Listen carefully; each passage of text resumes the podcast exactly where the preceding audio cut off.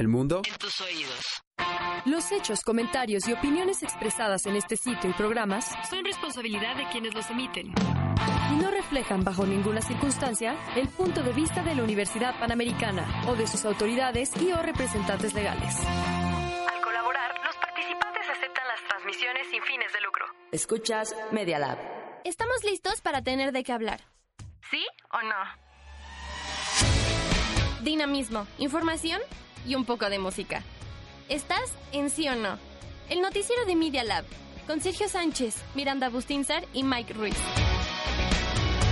Arrancamos con las noticias.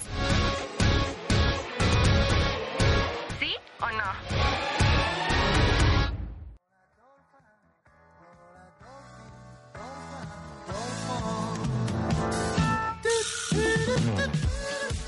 Y aquí ya saben, nosotros nos ponemos a cantar con esta Es canción. viernes. Aunque no se canta, pero hacemos el hasta Abril, que ya está de este lado. Bueno, Abril es nuestra asistente de producción, pero bueno, ya está por acá también. Y se puso a cantar, ella fue la primerísima. Pero bueno, hoy, 25 de octubre del 2019. Dos minutos después de las dos, estamos listos para traerles toda la información, ya sea de la UP, de na- lo nacional, lo internacional. Y bueno, algo muy importante el, el día de hoy, vamos a tener dos entrevistas, pero me estoy adelantando, así que les presento a todo el equipo de producción, a todo el equipo de Sí o No. Gloria Rojano, ¿cómo estás? Muy bien, ¿y tú, Sergio? Yo estoy perfecta porque ya es viernes, porque ya vamos a descansar un ratito de la primera semana de parciales, todo perfecto. Y a rato muchos se van de pachanga, tú también. No sé, todavía no tengo ¿Todavía plan. no sabes? Todavía no tengo plan. Bueno, está bien. Abril, mira, ya que estás de este lado, pues vamos a ver. Échate aquí tu presentación. ¿Qué onda? ¿Quién eres? Pues yo soy Abril Velasco, ya he estado aquí en el programa, ya... Del lado de producción. Ajá, del lado de producción, pero bueno, una vez también estuve aquí diciendo las ah, también. noticias rápidas, ¿o cómo se De volada, de De volada. volada, las noticias de volada. Y pues yo también he estado un poco estresada, digo, nada más tuve dos exámenes esta semana, pero También pues... por fin vamos a descansar de la primera semana De exámenes primera, parciales, no, que sí. estuvo bastante, bastante pesada. Y ya saben, del lado de producción, además de Abril, tenemos al gran productor, Miguel Ángel Ruiz Velasco. enfermo esta semana. Y enfermito, por eso. Pero ya suenas mejor. Sí, Ya, desde ya, ayer, ya, desde ayer sonaba mejor. Se me cambió la cara. Pero bueno. Tenemos eh, muchísima información que decirles. Tenemos dos entrevistas muy, muy, muy importantes. Que tenemos unos invitados de lujo. Y en las noticias de volada está la información. Pero bueno, muy, muy completa. Sí, vamos a hablar de la aprobación de Andrés Manuel, de cómo sobrevivió su gobierno a lo de Culiacán y además vamos a hablar sobre todos los movimientos que se estuvieron haciendo y que tuvieron lugar en el Senado de la República, ya sea con la aprobación del nuevo etiquetado, de que reducen el ISR a plataformas digitales y bueno, para esto vamos a hablar con la senadora Xochil Gálvez en unos minutitos, así que mientras tanto, vámonos a las noticias de volada. De volada. Un vistazo rápido a lo más importante del día a día. Estas son las noticias De volada. en ¿Sí o no? Y bueno, esta es la información del día de hoy en Nacional. Nacional. El Pleno del Senado aprobó en lo general y lo particular con 67 votos a favor, 42 en contra y 0 abstenciones el proyecto de- del decreto que reforma y adiciona diversas disposiciones de la Ley de Ingresos sobre Hidrocarburos. Pasa al Ejecutivo. El objetivo de este dictamen es reducir la carga fiscal a petróleos mexicanos a fin de liberar mayores recursos a la empresa para que los destine a inversión, producción, exploración y extracción. ¿Sí o no? Obvio sí. Durante su comparecencia ante el Pleno de la Cámara de Diputados, la titular de la Secretaría de la Función Pública, Irma Heréndira Sandoval, aseguró que en la dependencia a su cargo no hay intocables ni perseguidos. La Suprema Corte de Justicia de la Nación admitió a trámite cuatro acciones de inconstitucionalidad que buscan cancelar la extensión de mandato del gobernador electo de Baja California, Jaime Bonilla. El ministro Fernando Franco admitió las quejas presentadas por el PRI, PAN, PRD y Movimiento Ciudadano en contra de la reforma de la constitución local que extendió de dos a cinco años la gestión de Bonilla. Y bueno, recu- Obvio sí. Recordemos que este tema de Baja California se está poniendo intenso y ahora sí, el sí o no, obvio sí. Y en otras noticias, solo cuatro de los 31 presuntos integrantes de la Unión detenidos el pasado martes permanecen en prisión. ¡Solo cuatro! Esto debido a que Felipe de Jesús Delgadillo Padierna, juez federal con sede en el Reclusorio Sur, calificó de ilegal la captura de 27 personas al considerar inverosímiles los informes de los policías que participaron en el operativo. ¿Sí o no? Obvio sí. La Procuraduría General de Justicia determinó que no existió violación alguna contra la estudiante del CCH Sur que denunció abuso sexual por cuatro de sus compañeros dentro del plantel, pues los hechos fueron consensuados. Vaya esto es imposible. No, no, no, esto está en Lamentable, ¿eh? horrible. Qué feo. Pero bueno. ¿Sí o no? Obvio sí. Bueno, y cambiando un poco la información que está bastante pesada, la nacional, pues vámonos a los deportes, eso sí, que nunca los comentamos, pero bueno, este es el evento deportivo del fin de semana y del mes. Este fin de semana se lleva a cabo la fiesta de la Fórmula 1 en el Autódromo Hermanos Rodríguez. Las actividades inician de manera formal el viernes 25 de octubre, es decir, hoy, con prácticas libres, mientras que el sábado se lleva a cabo la clasificación. La gran carrera será el domingo 27. Vámonos a la información internacional. Deportes. Exacto. Y bueno, en internacional, el gobierno de Chile decretó este jueves el sexto toque de queda nocturno consecutivo para la capital. Esto en medio de las protestas violentas y los saqueos que se repiten en varios puntos del país. ¿Sí o no? Obvio sí. Y por último, el presidente de Bolivia, Evo Morales, defendió este jueves que la victoria que le concede el recuento de votos es constitucional frente a las denuncias de fraude desde la oposición. Ganamos con más del 10%, es constitucional, declaró en referencia a esa difer- diferencia del 10.56%. La ley, la ley electoral exige para ganar el 50% de los votos más uno o el 40 con 10 puntos de ventaja sobre el segundo. Y bueno, este tema lo tienen de manera más explicada en Sin Tanto Rollo. Ya está arriba. Ayer lo subieron en la página de Facebook de Media Lab para que lo chequen. Y también de, de un especialista con Alejandro Mota. Chequen el episodio del martes. ¿Sí o no? Obvio sí. Y bueno, ya saben, para más, aún más información, visiten medialab.up.edu.mx en donde podrán conseguir todas nuestras notas, notas de nuestros compañeros y de muchísimos temas más que están súper interesantes. Sí, oye, este, hoy creo fue, eh, o ayer, la lluvia de estrellas oriónidas, entonces ahí estaba la nota, todavía va a servir eh, para que chequen eh, si les gusta todo eso, de nota de Miranda Bustinzar, ¿eh? Para que diga que no, para que no diga que no le extrañamos. Pero bueno, ahí está. Y fíjense que yo ayer estaba navegando por Facebook, me estaba adentrando a este mundo, ¿no? El digital, así como la musiquita. Es que lo estoy diciendo porque esperaba que la música se, se sumergiera en el tu, tu, pero me equivoqué. Pero bueno, Mal chiste. el punto, el punto es, gracias. El punto es que por ahí me salió una canción que dije, bueno, vamos a ver qué onda con esto. ¿Cuál será? ¿Cuál es? Ni me ¿Se acuerdan de bueno, vamos a ponerla y mejor me dicen regresando de qué canción se trata y de qué película. Venga.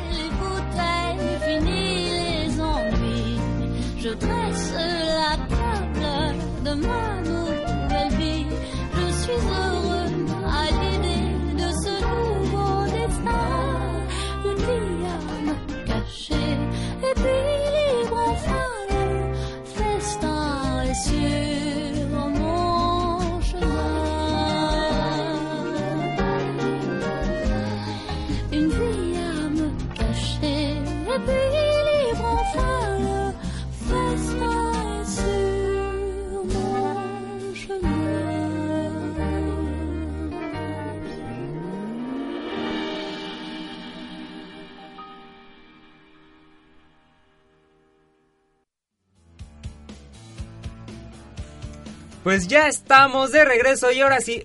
Tengo que presumir que sí lo adiviné al principio, es más, antes de que empezara a cantar la señorita. Exactamente. Antes, porque ¿Y por qué? Porque ya había la pista en Facebook, ¿no?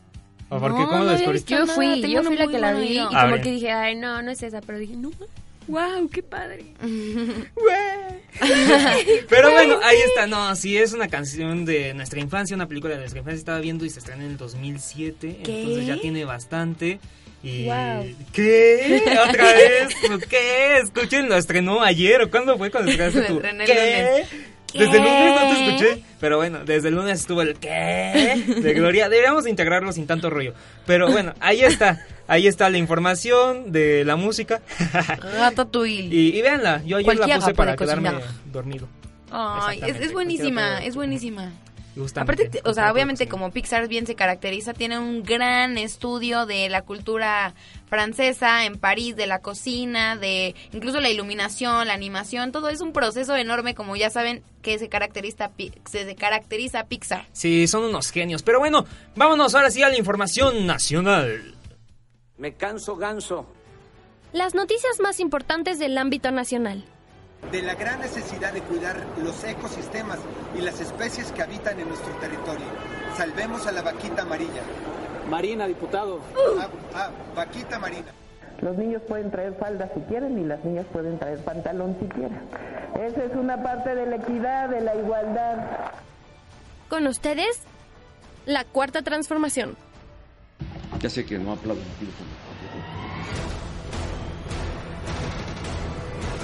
Bueno, muchas gracias. Adiós, adiós. ¿Qué, qué fue el...? Es que no había escuchado esa parte cuando dice, muchas gracias, adiós, adiós. Así nos despedimos siempre. Uh, pero bueno, fíjense que el Senado aprobó este viernes reducir las tasas del impuesto sobre la renta a las personas que usan plataformas digitales como Netflix, Mercado Libre o Spotify para vender o, vender o arrendar bienes y servicios. Justamente habíamos comentado eso el viernes pasado, ¿no? Que cómo era posible, la semana pasada lo comentábamos, Bueno, que sí, cómo era lo hemos comentado bastante. Sí, lo hemos comentado bastante que cómo era posible y bueno, ya ellos también dijeron, pues sí, la verdad es que no es viable, lo retiraron y pues bueno. Exactamente. La tasa de retención se redujo en el mínimo de 1% a 0.4% para ingresos mensuales de hasta 1.500 pesos y en un máximo de 15.4% a 5.4% para los ingresos mayores a 100.000 pesos. Así que varios ajustes a la ley de presupuesto en, en el Congreso y bueno, ya por lo menos se reduce el ISR a Mercado Libre, Netflix y Spotify. Así que ahí está la información, Nada algo que nos temer, afecta. Nada de qué temer como Nada por qué temer, pero... Por el momento no. Así que Mike, vámonos a un corte y regresamos con entrevista con la senadora Xochitl Galvez. ¡Qué emoción! Ni Obama tiene un noticiero como este. ¿Sí o no? En un momento regresamos. Si te gusta nuestro contenido, síguenos en Facebook como Media Lab. El mundo En tus oídos. Media Lab UP. En Campo Deportivo. Los esperamos todos los martes de 4 a 5 y viernes de 2 y media a 3 y media de la tarde en Media Lab Radio. Que no te den atole con el dedo. Continuamos. ¿Sí o no? Y seguimos aquí después de este corte con la super entrevista con Xochil Galvez. Aquí la tenemos al aire en, en línea, en telefónica. Entonces, Sergio, por favor. Pues sí, justamente tenemos ya en la línea a Xochitl Galvez. Y bueno, déjame, Xochitl. Bueno, ya, preséntate. Hola, ¿cómo estás? ¿Cómo estás, Sergio? Qué gusto saludarte. No, hombre, igual. A nosotros qué gusto. Aquí nos presentamos Gloria Rojano, Sergio Buenas y tardes. todo el equipo de producción en, en Media Lab, en sí o no. Gloria, bu- Gloria, buenas tardes. Qué gusto saludarte también. Igualmente. Oye, pues la discusión en el Senado ha estado intensa, ¿no? Últimamente, que primero con la Belisario Domínguez, allá con la con el discurso que lanzó Rosario Ibarra, ¿no? Luego el nuevo etiquetado y luego esto que tu propuesta que causó un poco de polémica de los videojuegos. Bueno, sí, siempre cobrar impuestos va a ser muy polémico. Sí. No, va, no va a haber un lugar a que la gente le guste cobrar impuestos. La verdad es que el gran debate que tenemos en el Senado pues es que no hay recursos. Digo, obviamente la principal razón por la que no hay recursos es porque la economía no crece. Eh, eh, no, y yo siento que el día de ayer aprobamos un presupuesto regresivo en muchos sentidos, se castiga a los municipios, se desaparece el fondo minero, que era un fondo justamente que apoyaba a los municipios mineros que han- son los que reciben todos los daños que causa la minería, que en, un- en ocasiones son delicados. Este, obviamente se pretendía cobrar un impuesto al agua que me parece que fue mal planteado, porque por supuesto que hay que cuidar el agua. Hay usuarios que se vuelan el agua, no tienen medidores, se vuelan la luz. Sí, no varios pagan, problemas. También- Pero bueno, el tema fundamental es, no pasó porque estuvo ma- muy mal planteado, ¿no? Porque Lo de los videojuegos. muchísimos, como el de los videojuegos, que. Realmente Ah, ok. eso no venía en la ley, era una propuesta para que se estudiara. Un punto de acuerdo. Pero, la mía, sobre todo, tiene que ver como que pensemos qué vamos a hacer con el problema de la obesidad infantil eh, en los niños y en los jóvenes. Es un problema alarmante, es muy grave. eh, O sea, ese fue el fin de la propuesta.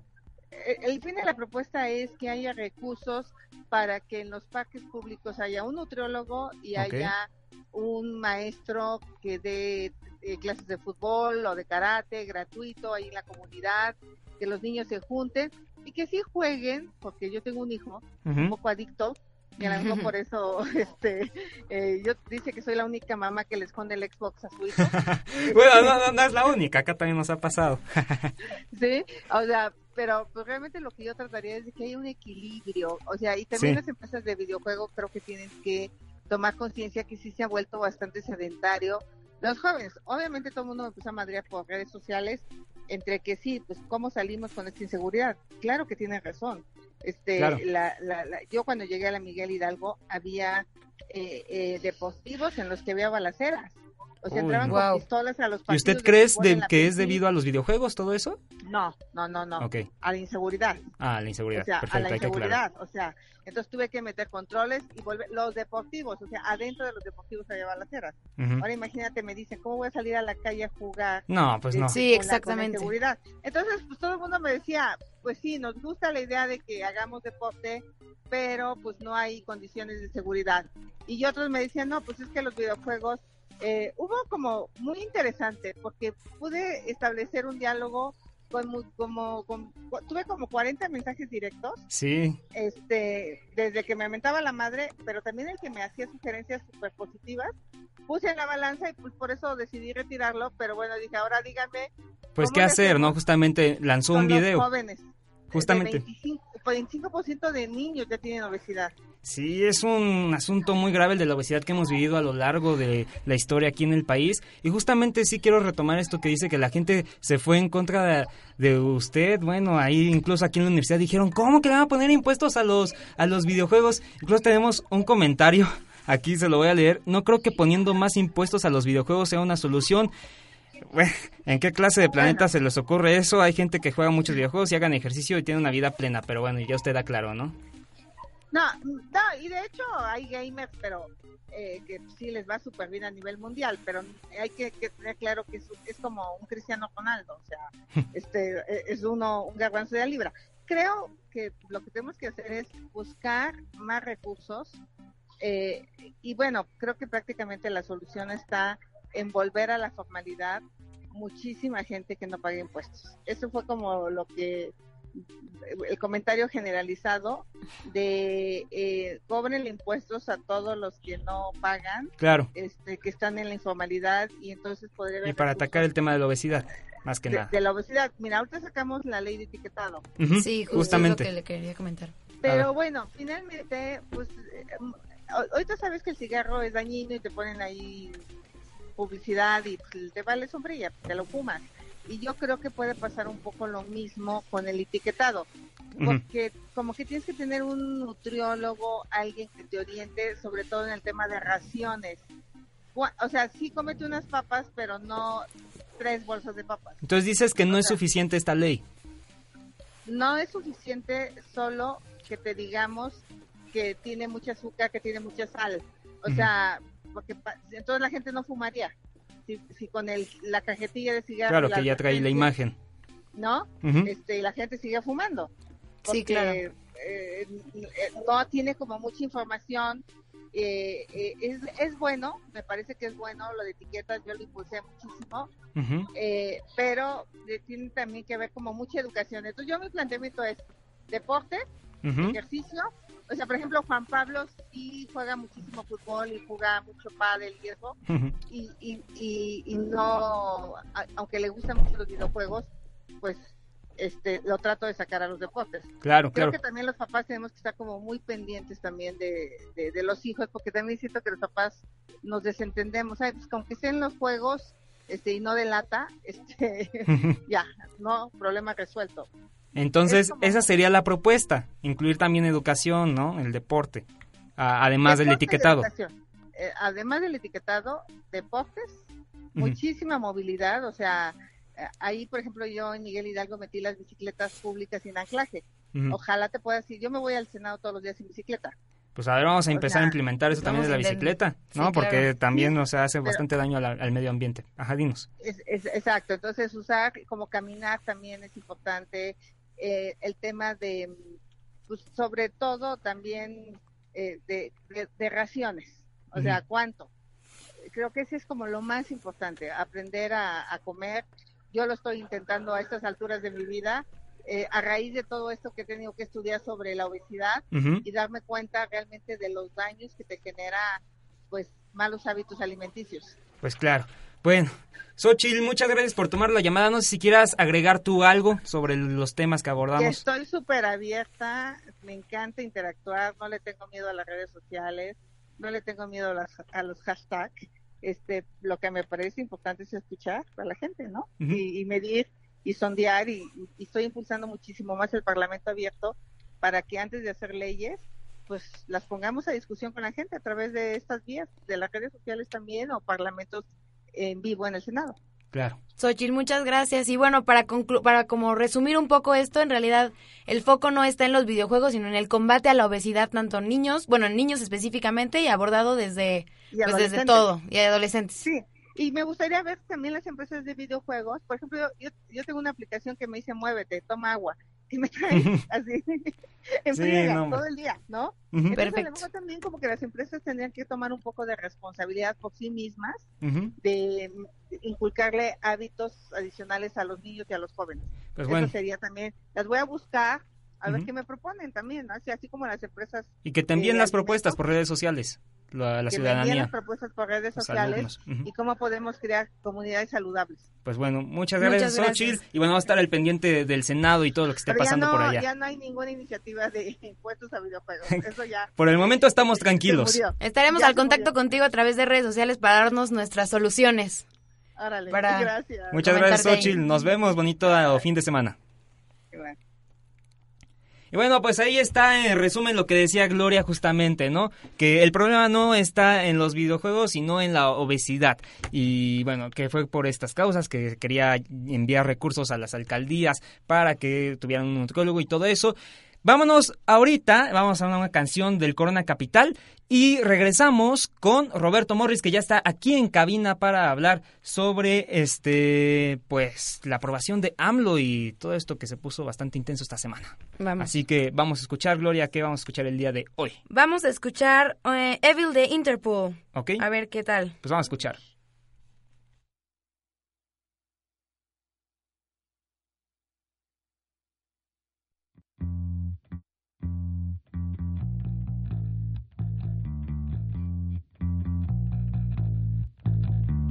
Rosemary, heaven restores you in life. You're coming with me through the aging, the fearing, the strife. It's the smiling on the package, it's the faces in the sand, it's the thought that moves you upward, embracing me with two hands. Right, we'll take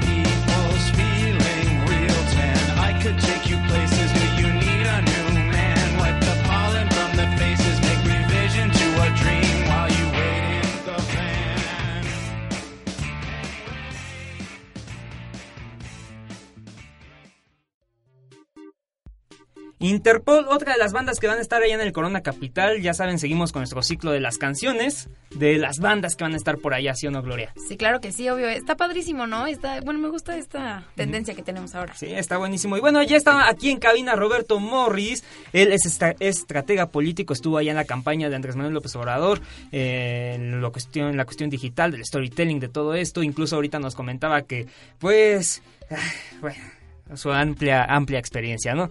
Entonces, aquí está Roberto, ¿cómo estás? Muy bien, muy bien. Muchas gracias por invitarme a estar aquí con ustedes el día de hoy. No, hombre, pues muchas gracias a ti. Y bueno, ya comentábamos este tema que se puso intenso en esta semana de la aprobación de Andrés Manuel López Obrador tras los hechos de Culiacán. Entonces, nos gustaría preguntarte, pues si tienes un panorama general sobre esto, ¿qué opinas en sí de la aprobación y de lo que pasó en Culiacán? Sí, mira, yo son varias encuestas que han salido, eh, notablemente la del financiero que tenemos aquí enfrente, pero Claro. también eh, en el economista, Consultamitovsky, etcétera, que para muchas personas, principalmente eh, de los opositores de, de- del presidente, oficialmente pues los partidos políticos fueron ah, una gran sorpresa porque el presidente está manteniendo sus niveles de aprobación Ujú. bastante altos, aquí en el financiero dice que en un 67%, y podríamos decir que lo que estaban esperando estas personas es que se, Sí, se se desplomara. desplomara, Sí, por claro. así decirlo, ¿no? Porque sí fue algo pues muy muy trágico, muy importante para el país lo, lo que pasó. Lo que ves, las encuestas son, son una foto al momento, ¿no? Estas se, se tomaron inmediatamente después de, De los de, hechos. de ese, de ese episodio. Entonces Ujú. Yo creo que todavía falta que, que mucha gente eh, digiera, digamos, lo, lo que pasó, que, que se suelte más información. Pero también eh, creo que la gente, eh, muchas personas no entienden un poquito el porqué de la alta ah, aprobación al presidente. Y ti- tiene, tiene más que ver con un si hizo bien o si hizo malas cosas, porque podemos ver en esta misma encuesta que muchos de los encuestados que aprueban al presidente, que lo tienen en ese ses- 67%, Sí, no tienen una opinión favorable sobre varios aspectos de su gobierno. Ahí está el Aquí fenómeno. vemos seguridad pública, economía, etcétera.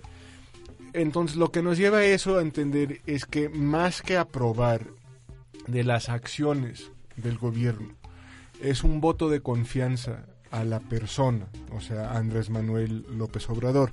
Porque también vemos que otras personas de su partido, gobernadores, etcétera, ya no tienen niveles de aprobación muy altas, tienen niveles de aprobación pues bastante típicas y normales para un gobernador, para un presidente municipal, etcétera, ¿no? Entonces, aquí, ¿qué, qué sucede? Que, que mucha gente eh, confía en el presidente, ¿no? Que, que más que un voto de castigo, digo que también lo hubo, ¿no? pero mucha gente le dio un voto de confianza.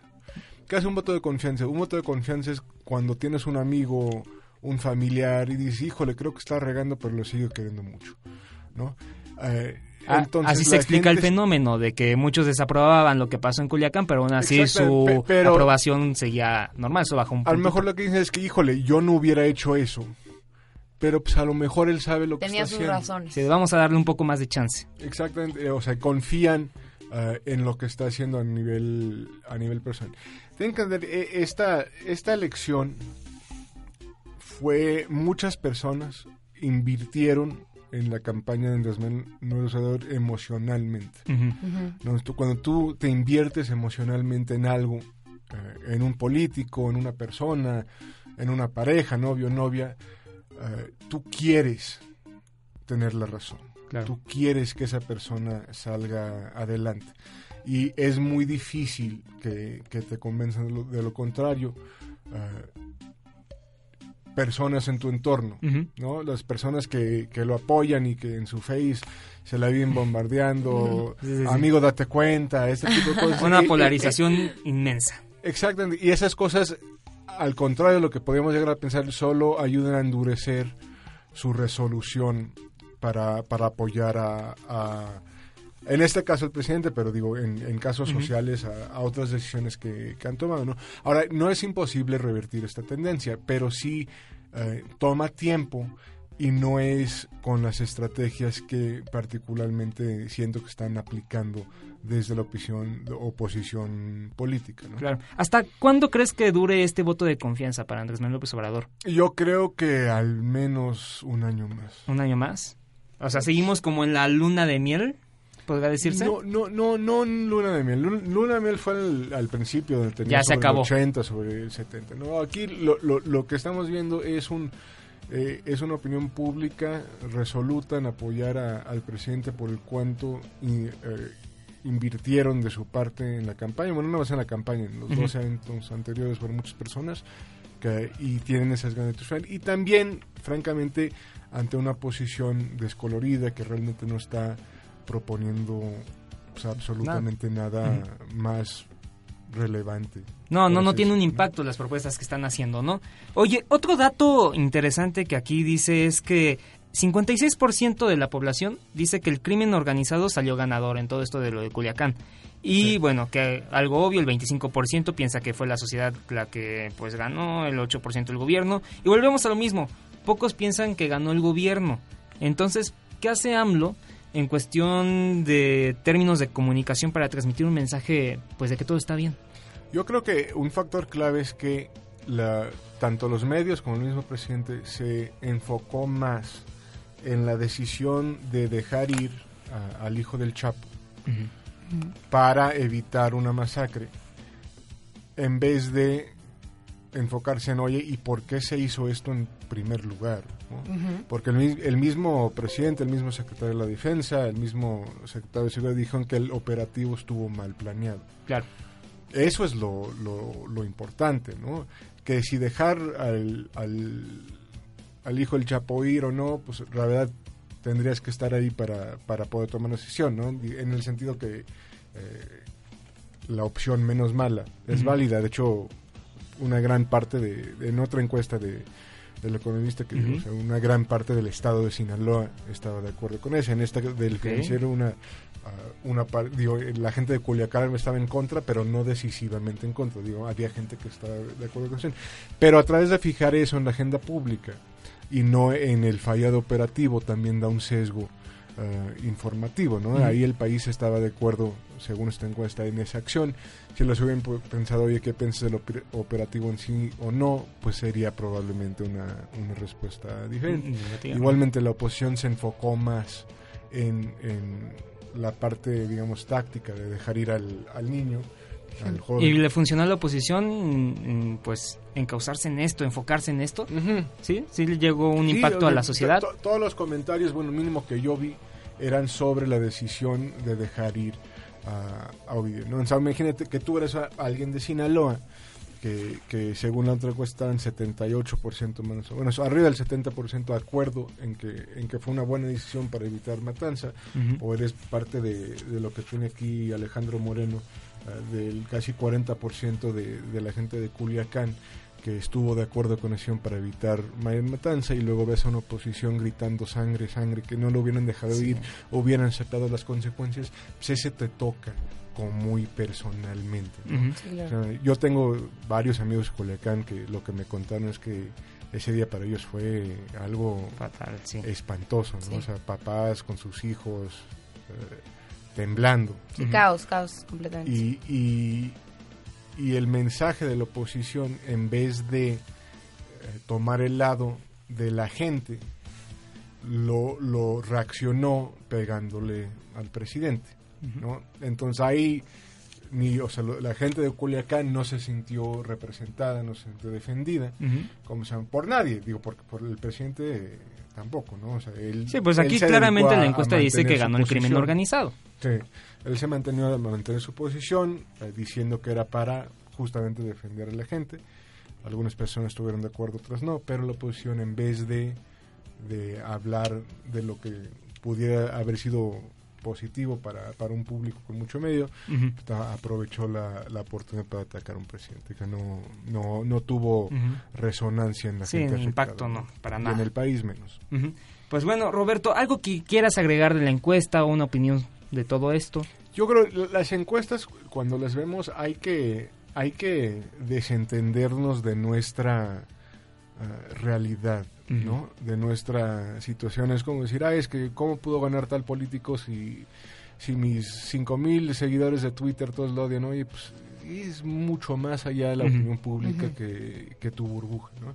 Entonces, es un país muy grande, es un país muy diverso y tenemos que entender el por qué partes del país, más bien la opinión pública, más bien son opiniones públicas, ¿no? Yo creo que hay gente que puede estar a favor del presidente por razones muy muy diferentes, como puede gente que puede estar en contra de él por El voto de confianza que decías, por ejemplo. Sí, exacto. Y eso es lo que no, yo creo que no, ni la oposición, ni, ni, ni ciudadanos que hagamos las encuestas ah, en un Nos entorno diferente podemos llegar a entender. Y a través de entenderlos ah, se, puede, se pueden planear mejores ah, políticas públicas, Claro. acciones de oposición, ah, etcétera. ¿no? Y también la- la- las encuestas son una foto, ¿no? Este- Ujú. Esta encuesta es cómo se sintió esa gente entre el 18 y 19 de octubre. Sí, ya veremos después también. Las Sí. cosas digieren, las opiniones cambian, Ujú. ah, habrán diferentes coyunturas y, y todo eso puede cambiar. ¿no? Pues claro. Muchas gracias, Roberto. Gloria, ¿quieres decir algo? por último? Rapidísimo nada más, ¿tú qué opinas acerca de el presidente debió de haber sido más empático después en las declaraciones o solamente con, porque tengo tengo entendido que solo se quedó como va a haber transparencia, ustedes pueden ver toda la información que tenemos, sin embargo, no creo que haya dado como un pésame de cierta forma o algo un poco más empático para el- la para la gente de Culiacán. ¿Tú crees que Yo hubiera sido que Tenía que recomendable? haber sido mucho más empático para la gente de Culiacán. Y yo creo que algo que fue muy interesante para, para el país entero fue con la transparencia que se tom- trató este tema, ¿no? No, no, no necesariamente que así quisieran que fuera, a lo mejor hasta por torpeza, pero, pero que salga alguien y diga, oye, es que sí lo dejamos ir. ¿Cómo? Sí, O sea, claro. antes se escapaban, ¿no? Antes, antes se iban en la tintorería, antes sí, y que digan, sí, pues así fue. Siento que eso fue positivo en la medida en que se truncaron 10.000 historias de conspiraciones, etcétera, ¿no? Entonces, lo que fue fue, la gente lo, lo aceptó, lo digirió y ya, o sea, fue, fue como, como cortar la historia tronca, claro. entonces ya no hay más seguimiento, ya más bien que sigue en la agenda, que sigue. Si hubiera que cada, cada inconcluso en el chisme, en el complot, Se hubiera seguiríamos, alargado. hab- seguiríamos hablando de ese tema, ¿no? Pues vamos a ver qué pasa y sí, las opiniones cambian en efecto, así que esperaremos otras encuestas y vamos a ver pues en qué termina la aprobación del presidente. Obvio, va a faltar hasta que acabe el sexenio, pero vamos a ir analizándolo. Muchas gracias Roberto, muchas gracias por estar aquí en el programa y bueno, este, pues gracias. Gracias a ustedes, cuando gusten. Pues bueno, este, nosotros también nos vamos, nos despedimos, ya que nos colgamos un poquito, pero no hay problema. Así que si quieren repetir alguna parte del programa del día de hoy, lo pueden escuchar en Spotify o en Apple Podcast. Y sería todo, ¿no, Gloria? Claro que sí, ya nos vamos a divertir hoy que es viernes. Es viernes, así que, a ver, Mike, ponnos para irnos el Dolphin, para aprendernos otra vez. Aprendernos otra vez Ajá, el viernes. Para tomar la- el ambiente de viernes. Mientras yo soy Gloria Rojano, Yo soy Sergio Sánchez, en asistente de producción. Abril Velasco. Y bueno, en producción Miguel Ángel Ruiz Velasco. que no son primos ni tocayos No. ni nada. Y por acá sigue Roberto. Entonces, muchas gracias, Roberto. Y bueno, ahí se quedan con el Dolphin. Nosotros somos Yo No, nos escuchamos el lunes en punto de las 2. Bye. ¿Sí